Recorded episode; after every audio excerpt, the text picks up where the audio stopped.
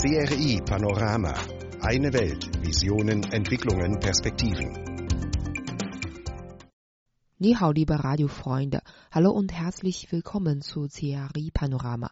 Am Mikrofon in Beijing begrüßte Sie Yue ganz herzlich. Mit CRI Panorama am Puls Chinas und der Welt. Wir bringen Wissenswertes und beantworten Ihre Fragen.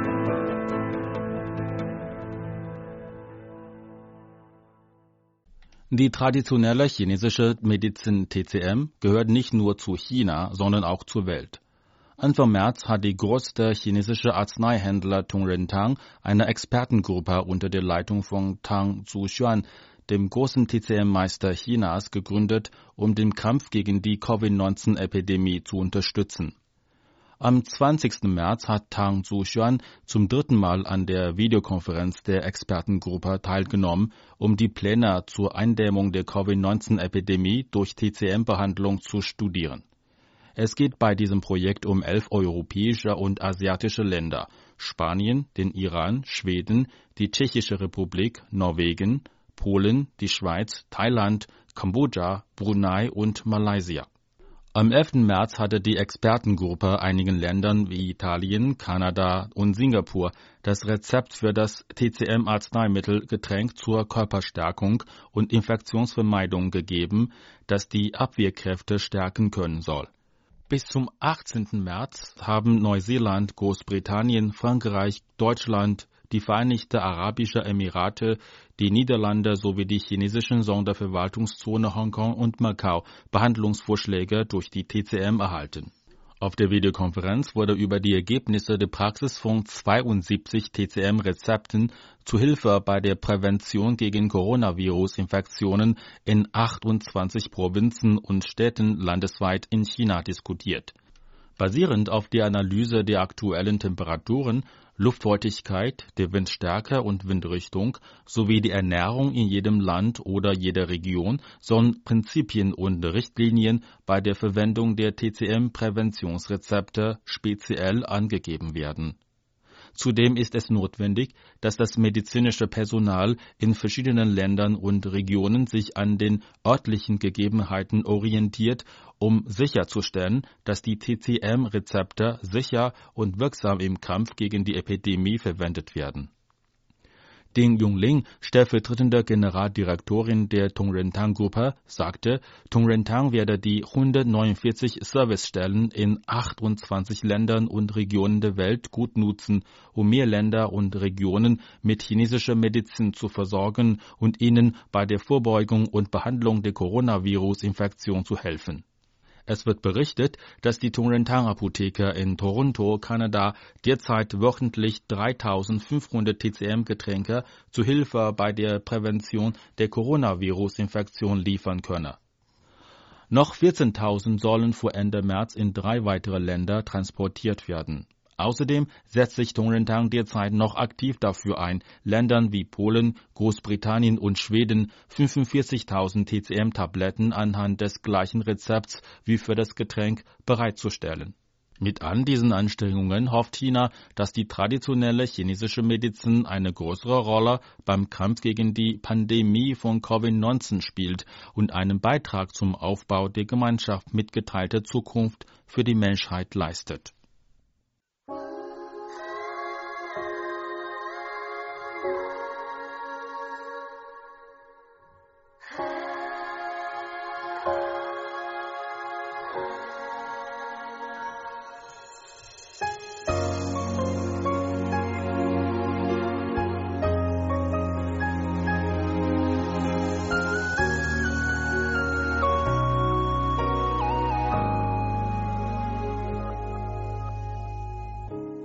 想再看一看你的脸。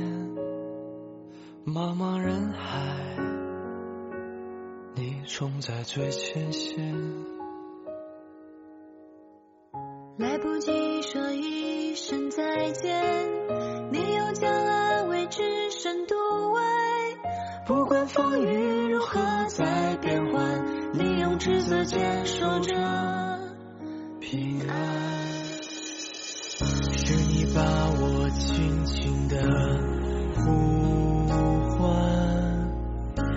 用生命信念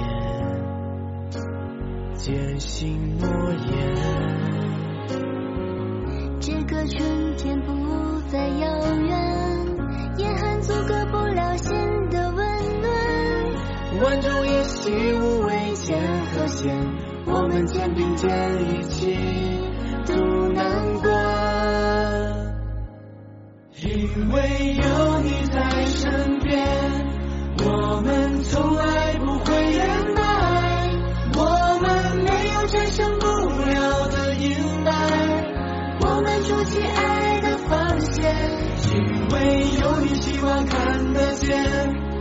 这不过是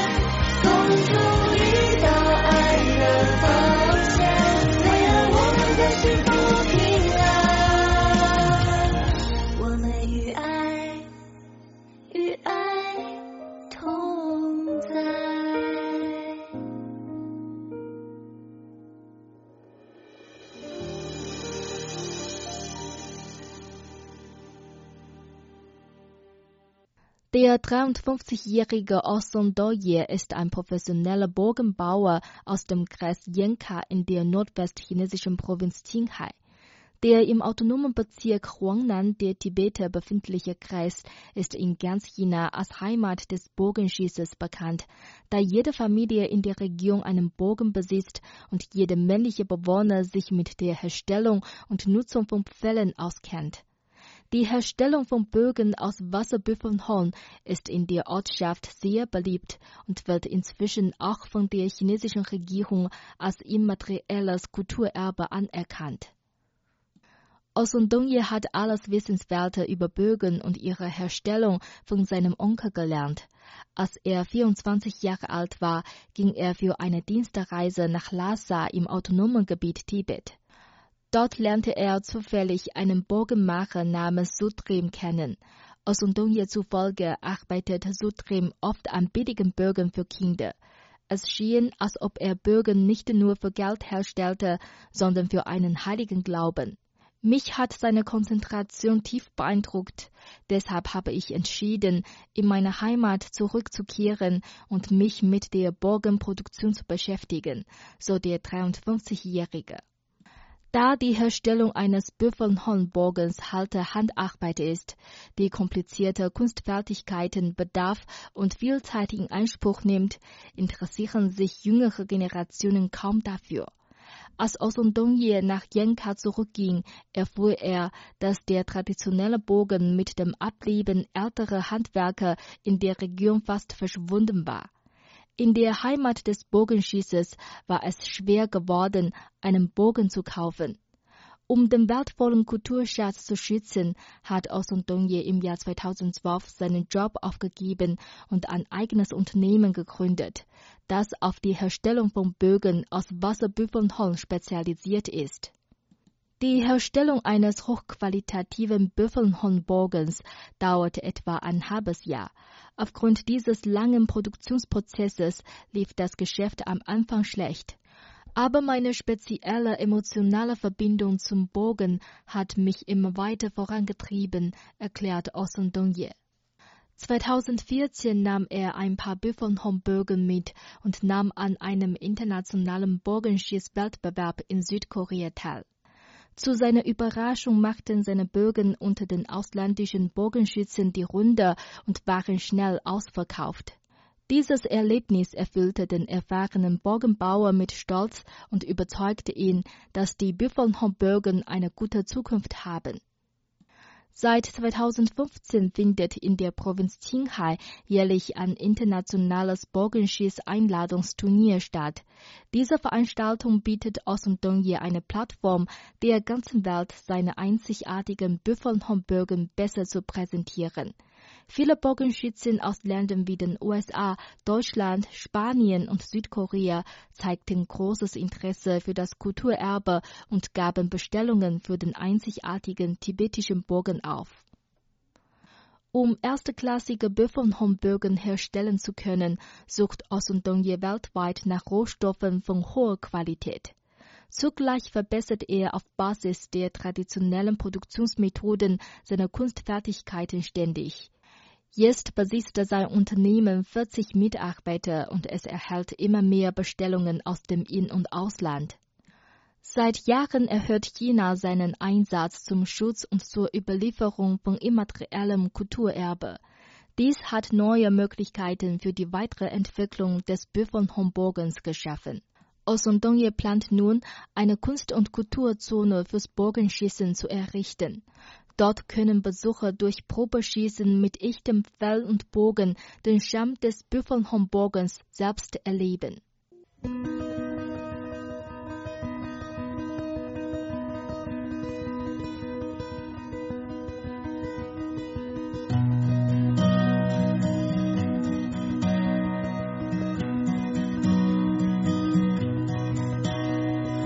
夜空中最亮的星。 否听清那仰望的人心底的孤独和叹息。哦，夜空中最亮的星，能否记起曾与我同行、消失在风里的身影？祈祷拥有一颗透明的心灵和会流泪的眼睛给我再去相信的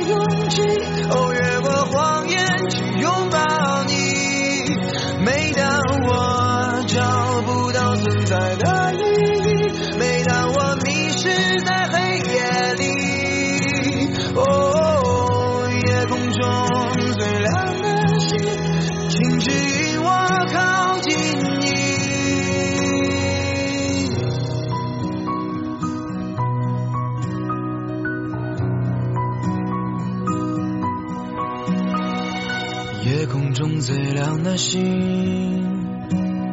是否知道曾与我同行的身影，如今在哪里？哦，夜空中最亮的星，是否在意？是等太阳升起，还是意外先来临？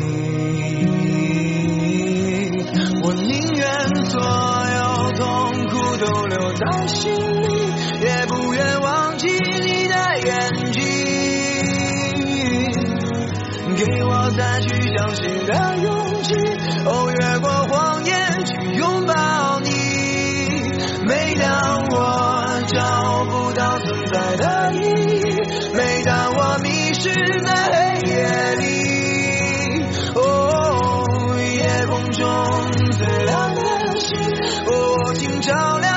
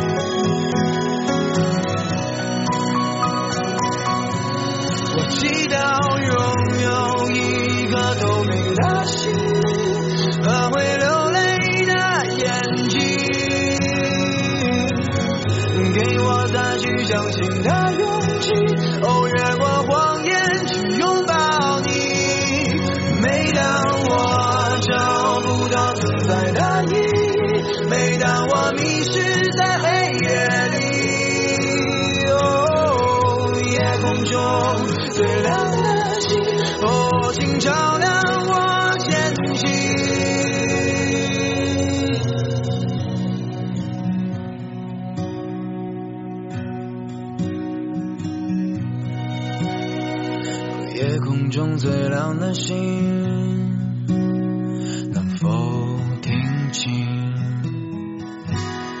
那仰望的人心底的孤独和叹息。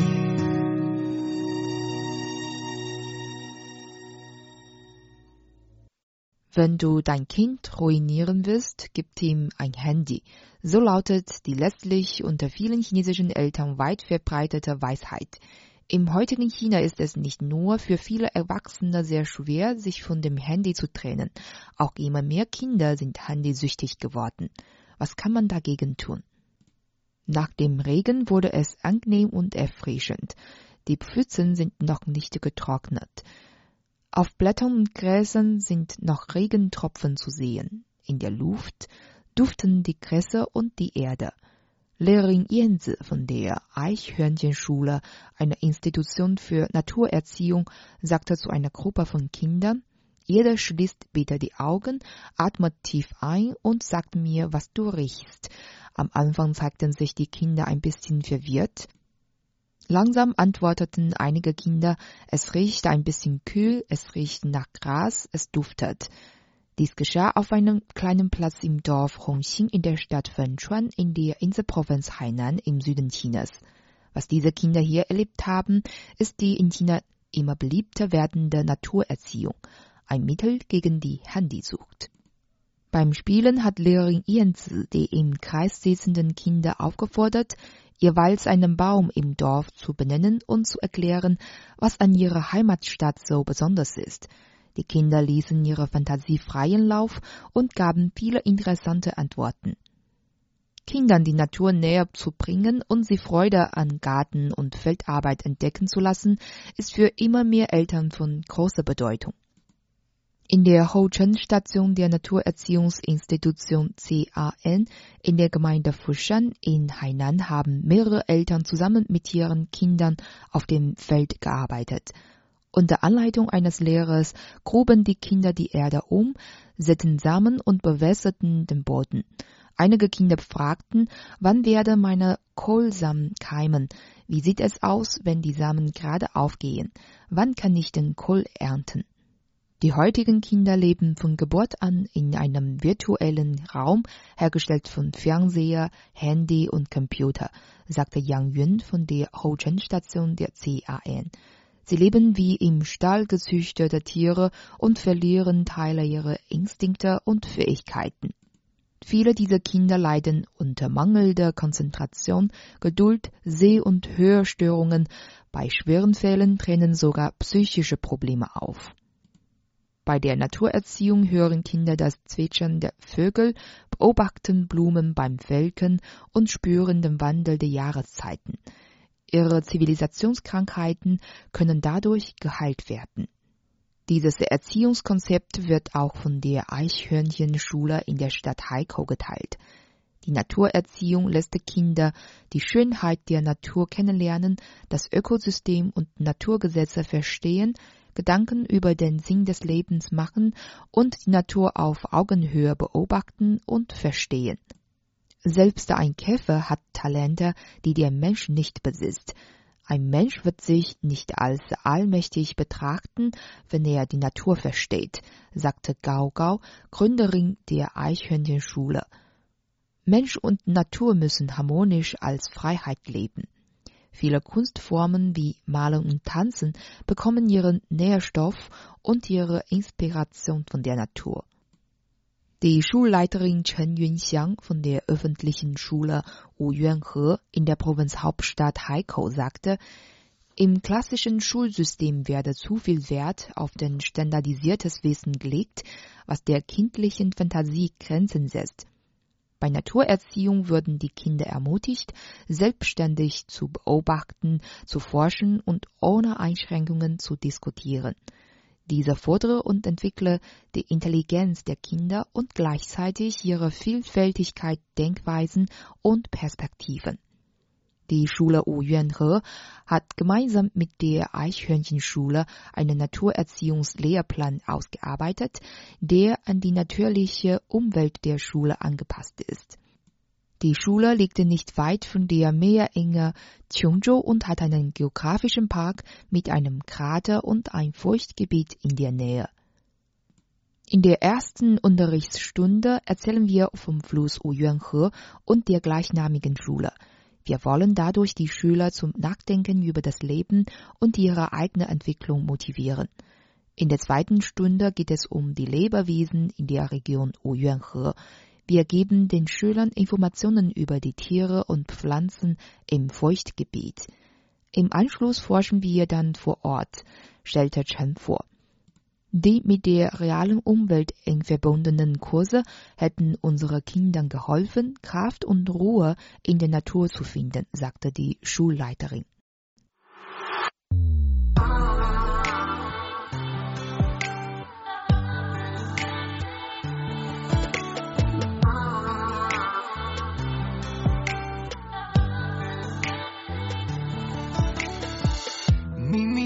天里的好远啊，回头却能看见。说好的、大写的、渴望的明天，要赢过全世界。不过一眨眼，还没发现，青春早已蜕变。说过的、该写的、相遇的今天，岁月装扮的脸，改变，匆匆。忙忙，认认真真的十年。听听听我说，心里有话，慢慢慢长大，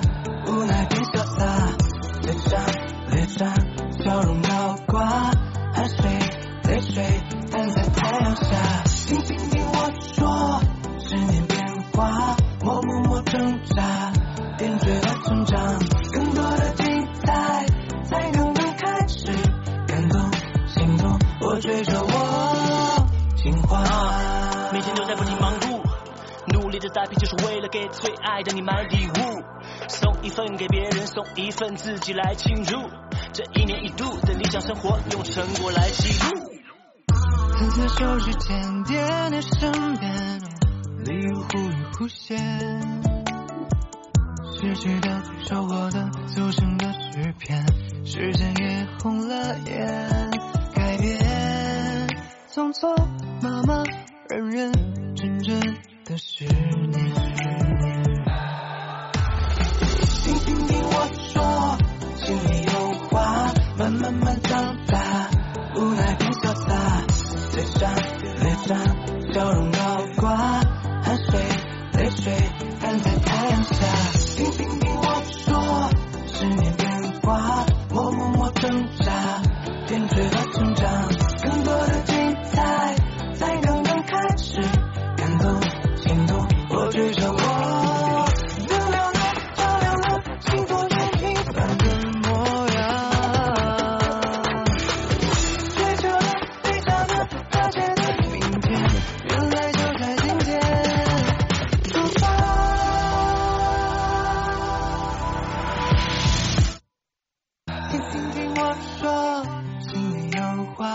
慢慢长大，无奈变潇洒，嘴上脸上笑容高挂，汗水泪水摊在太阳下。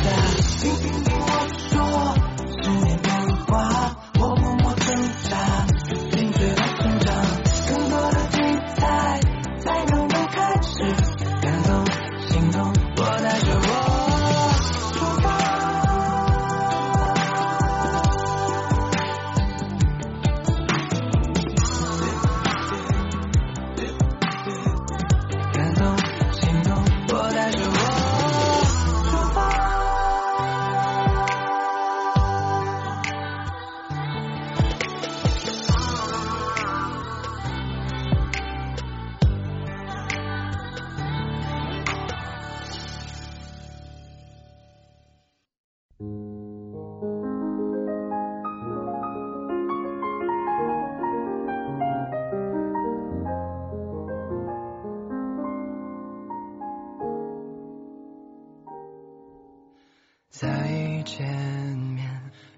秋冬多几圈，想知道你是否看见从前许的心愿。路很远，滋味苦过又会甜，心愿实现，烟花点燃，飞向明天。我们都曾学着面对忽然间的淬炼，在时间里化作成长支点。而我只想紧紧拥抱你，努力绽放灿烂，趁着微光，慢慢发现星空一直都在眼前。拥抱你心中的孤单，投射一道光线。迎着阳光就能看见彩虹落进雨天。笑容眼泪都追，世界的夜晚，过去只是整个故事没读完的前一半。拥抱你心中的孤单，投射一道光线。看见我们像浩瀚中仓促的一瞬间。却想给你这一刻温暖的陪伴。这是短暂，也是永恒。我们彼此相遇相知的纪念。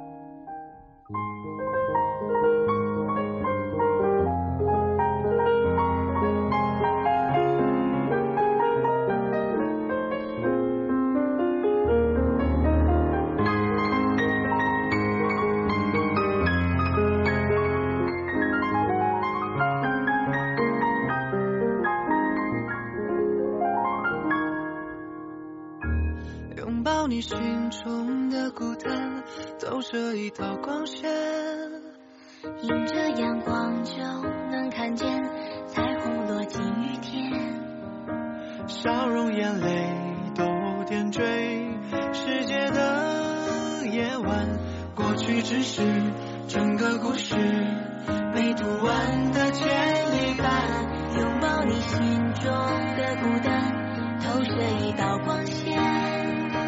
看见我们像浩瀚中仓促的一瞬间。只想给你这一刻温暖的陪伴。这是短暂，也是永恒。我们彼此相遇相知的纪念。这是短暂，也是永恒。我们彼此相遇相知的纪念。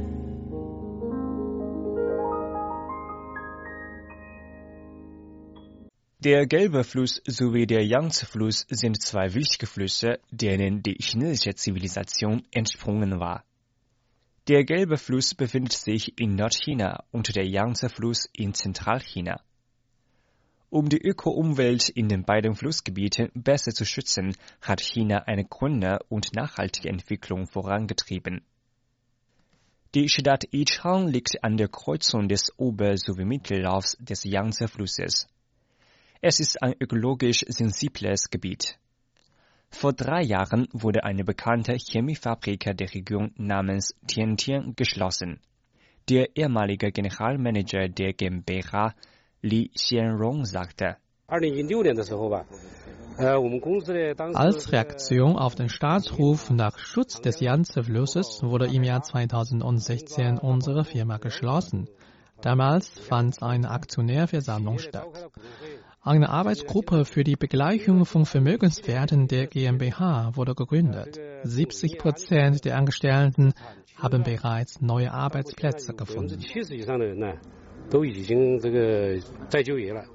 Der Gelbe Fluss ist mit einer Länge von 5464 Kilometern nach dem Yangtze der zweitlängste Fluss Chinas.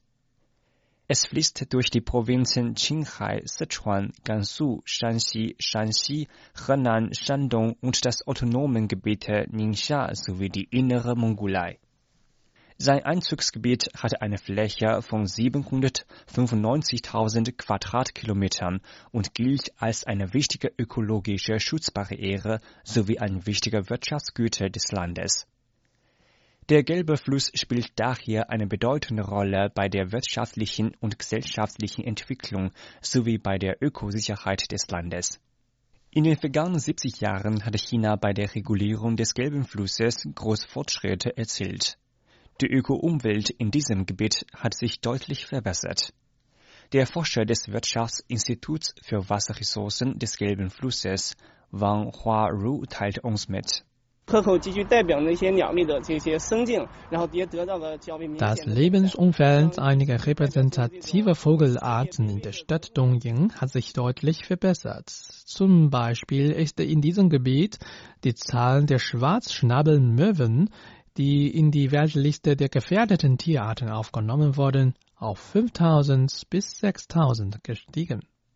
Die Provinz Qinghai, in der sich die Quellen der beiden großen Flüsse befinden, bemüht sich gerade um den Aufbau des Nationalparks Sanjiangyuan, auf Deutsch Quellen der drei Flüsse. Tianjun Liang, stellvertretender Vorsitzender des Verwaltungsamts von dem Park, erklärte. 黄河的保护是事关中华民族伟大复兴的永续发展的千秋大计。下一步， Der Schutz des Gelben Flusses steht im Zusammenhang mit dem nachhaltigen Entwicklungsplan für die Wiederbelebung der chinesischen Nation. Wir werden den Aufbau des Projekts entschlossen vorantreiben. “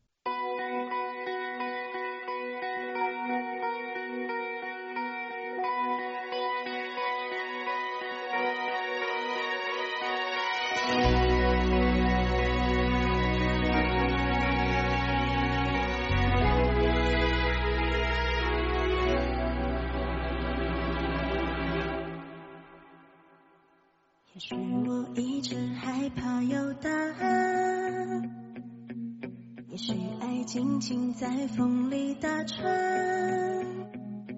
离开释怀，很短暂又重来，有时候自问自答，朋友很难把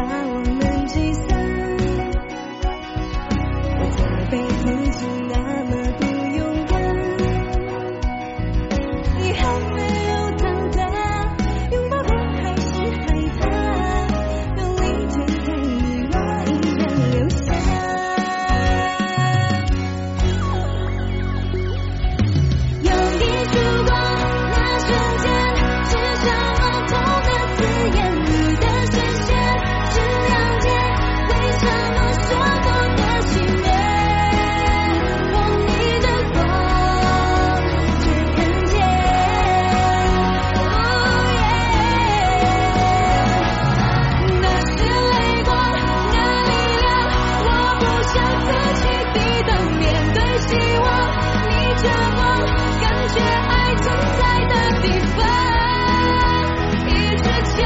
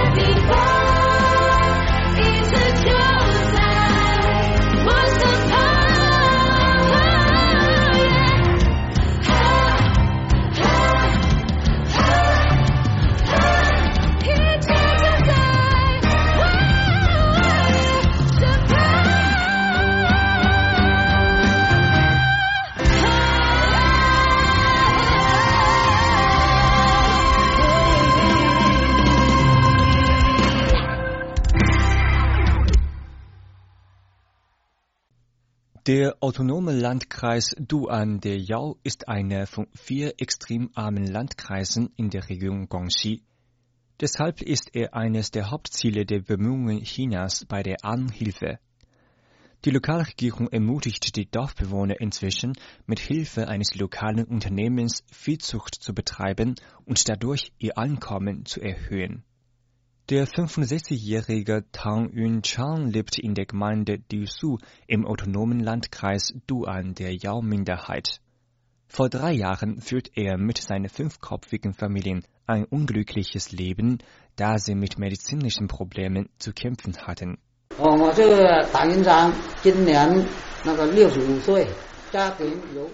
Mein Enkel bekam Mittelmeeranämie. Anschließend erlitt meine Frau Nierenversagen. Wir haben unser ganzes Geld für die Behandlung und Operationen für die Krankheiten verwendet.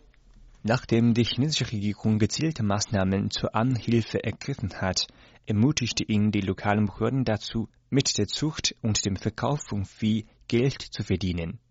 带牛玩牛，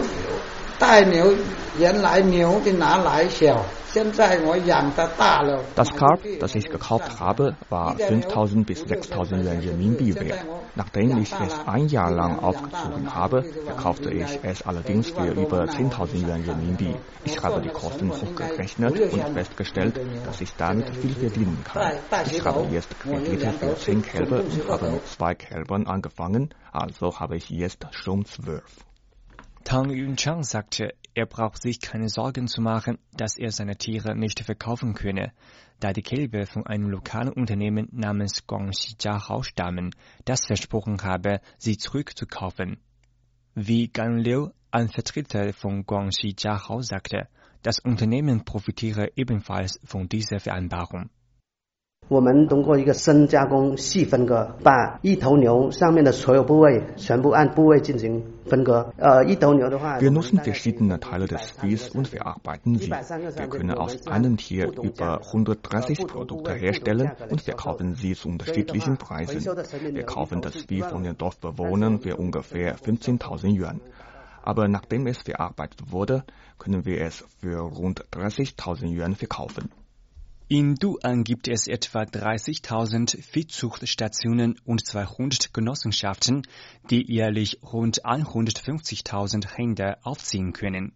Von 2016 bis 2018 wurden rund 82.000 Menschen und 43 Dörfer in dem Landkreis von Armut befreit.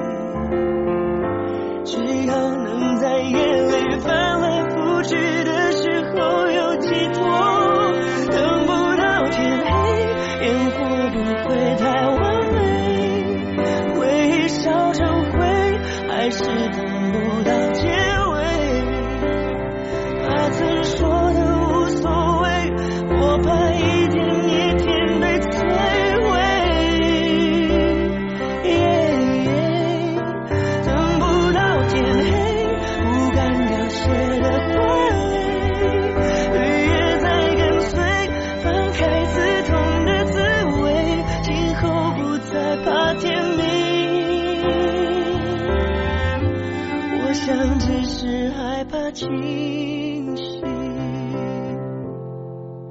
等不到天黑，烟火不会太完美，回忆烧成灰，还是等不到结尾。他曾说的无所谓，我怕一天。